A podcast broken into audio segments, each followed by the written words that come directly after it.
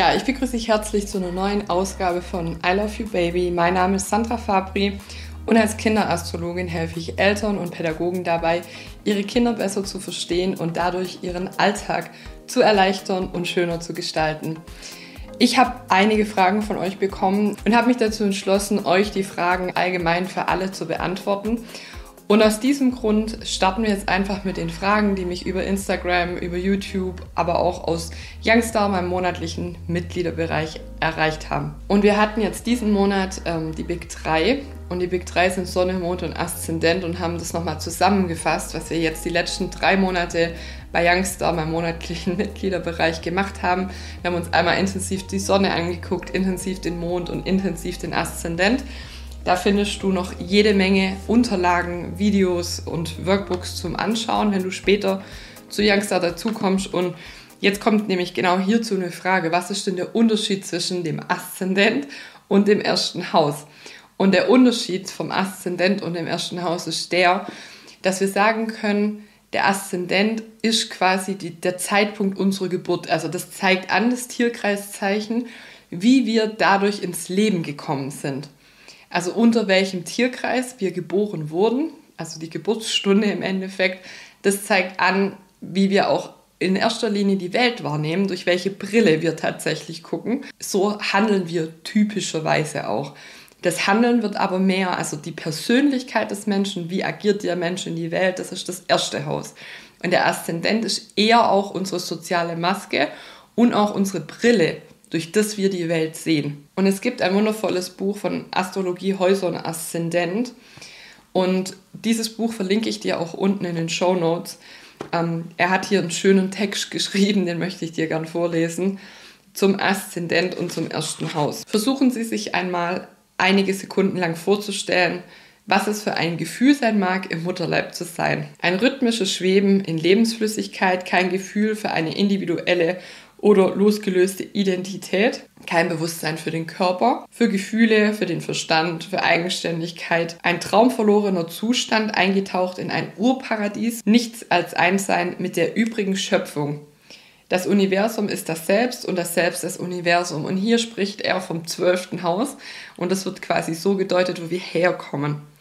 Das ist einmal im Tierkreis, steigen wir hier auch wieder aus. Also wir kommen übers zwölfte Haus rein, einmal im Kreis und steigen da auch wieder aus. Und das ist so wirklich das Nirvana.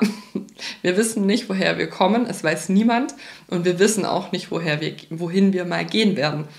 Und das beschreibt er in diesem Absatz. Die Geburt reißt uns recht heftig aus dem Reich der ozeanischen Ganzheit, also aus dem Fischehaus, aus dem Zwölften.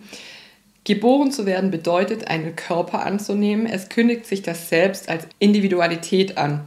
Auf der Basis dieses Augenblicks wird das Geburtshoroskop gezeichnet und nun beginnt unsere Reise durch die Häuser. Der Aszendent als Spitze des ersten Hauses zeigt den genauen Grad des Tierkreises an, das zur Zeit der Geburt am östlichen Horizont aufgeht. Übereinstimmend mit dem ersten eigenen Atemzug, deshalb wird auch ja, in der Meditation oder beim Yoga immer der Art mit einbezogen. Der Aszendent erscheint also, wenn wir erscheinen. Und dann wird auch klar, warum es unsere Maske ist. Und Eigenschaften spiegeln nicht nur wieder, wer wir sind, sondern auch, wie wir dem Leben begegnen. Also welche Brille wir aufhaben. Wie wir die Welt sehen, beeinflusst also, wie wir mit der Welt umgehen, als auch auf das, was zu uns zurückkommt.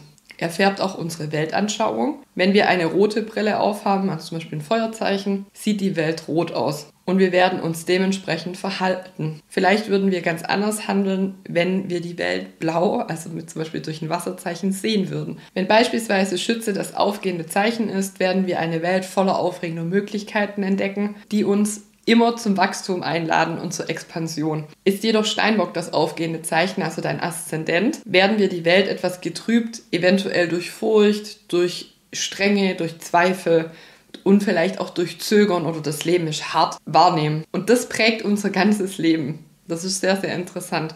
Aber oftmals, das möchte ich hier kurz einfügen, sind wir uns ja unserem Aszendenten gar nicht bewusst und wenn wir den bewusst wählen, weil oftmals, so war jetzt meine Erfahrung auch bei Youngster, oftmals zeigt er eben auch einen Entwicklungsweg an, der eigentlich für uns komplett absurd ist. Das heißt, ich habe sehr viel Erde, ich habe einen Wassermann-Aszendent zum Glück und der sagt, hey, verrückt, mach dich zum Narren, ähm, ja, geh einen verrückt schräg anderen Weg. Also bei allem lieb und nett sein, bei all vieler Jungfrau, die ich im Horoskop auch habe. Ich habe auch einen Stiermond, also ich habe wirklich sehr, sehr viel Erde. Und all diese Erde sagt, no, ich will das nicht. Ich will nicht ausbrechen. Ich will mich nicht schräg zeigen. Ich will ja eigentlich perfekt sein und alles richtig machen und lieb und nett sein. Und der Wassermann-Aszendent lädt mich aber ein, zu sagen, hey, geh deinen eigenen Weg, bring neue Ideen rein und habe auch meistens eine unkonventionelle Art und Weise, wie ich Dinge sehe oder anders zusammenfüge oder auch schneller ja, in, in der Aktion bin als andere, was dann wieder untypisch ist für, das, für diese viele Erde. Aber ich sag mal Gott sei Dank, weil sonst wäre es wirklich so, dass, ja, also hätte ich jetzt noch einen Steinbock-Aszendent und es sind nur ein paar Grad, dann hätte ich ähm, ja ein Thema. Und nichtsdestotrotz, wenn wir dessen uns nicht bewusst sind, weil der Aszendent zeigt auch gleichzeitig unsere Heldenreise an. Also wenn wir uns bewusst darauf einlassen, auf diesen ja, absurden Weg oder auf das, wo wir eigentlich sagen, hey, ich habe da eigentlich gar keinen Bock drauf, weil, hm, also da müsste ich ja zum Beispiel beim Steinbock diszipliniert sein oder beim Schütze. Ich war ja mal begeistert, aber die Welt hat mir das gezeigt, das ist gar nicht gewünscht. Und dann wieder in das Vertrauen zu gehen und zu sagen, ich mache die Erfahrung auch gerade bei Kindern, hey, ähm, ja, es ist in Ordnung, wenn du begeistert bist, geh doch ähm, begeistert auf Dinge zu, zum Beispiel bei einem Schütze-Aszendent, ähm, denn es ist ja auch gleichzeitig der Aszendent die Botschaft als Quintessenz des Horoskops für die Eltern. Ja, und er beschreibt es jetzt hier noch ganz schön, ähm, wo der äh, Schütze-Aszendent eben sieht großartig, wann geht's los, also so agiert er typischerweise in die Welt, wird der Steinbock-Aszendent mit der gleichen Möglichkeit eher sagen, hm, muss ich das wirklich tun? Lohnt sich das? Ich weiß, ich sollte, aber bin ich da auch fähig dazu? Oh, welche große Verantwortung.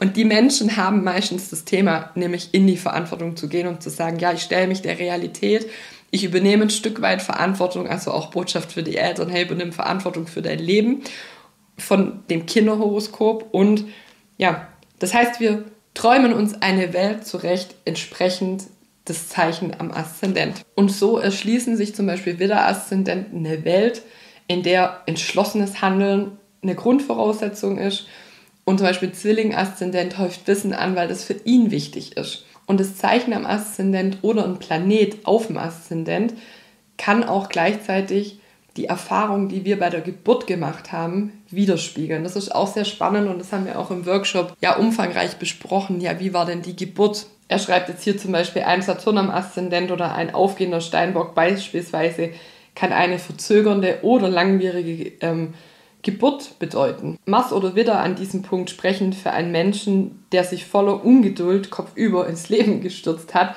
vielleicht auch spontan, zack, war auf der Welt. Viele Geburten mit Pluto oder Skorpion am Aszendent sind von einem Kampf um übers Leben für Mutter und Kind geprägt. Und Therapeuten, die mit Rückführung oder Rebirthing arbeiten und die Astrologie mit einbeziehen, bestätigen die Entsprechung zwischen dem Zeichen oder dem Planet am Aszendent und dem Geburtsvorgang. Und das war tatsächlich meine Erfahrung auch, der Austausch bei Youngstar, dass es tatsächlich so ist. Und auch, auch eine witzige Erfahrung, je größer das zwölfte Haus, umso bedeutsamer war die Schwangerschaft.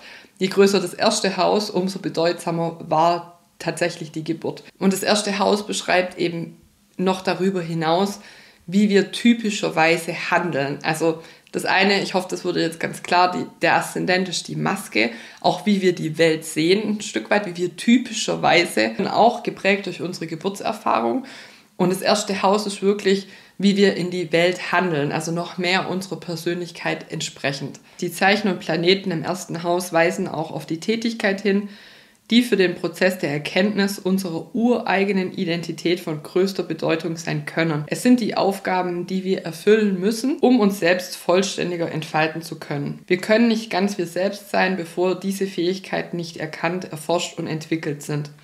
Und das meinte ich eben, wenn du unbewusst durchs Leben gehst und gar nicht weißt, was spielt sich da ab, was ist eigentlich mein Entwicklungsauftrag, was, was soll ich denn entwickeln, wie sieht meine Heldenreise aus.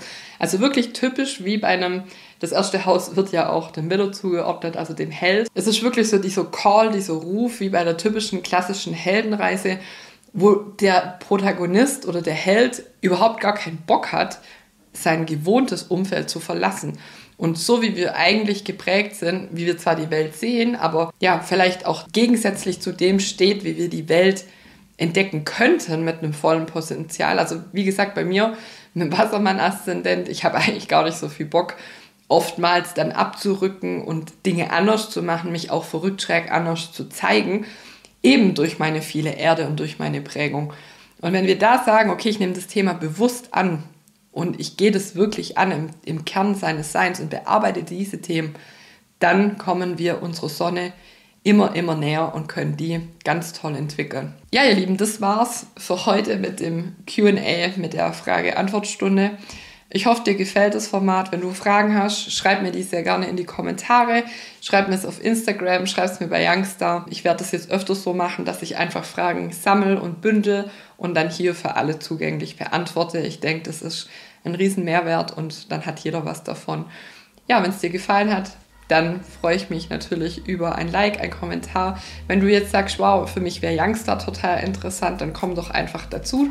Wir haben hier monatliche Workshops, Kids-Workshops und ein Praxisbeispiel, das wir uns angucken.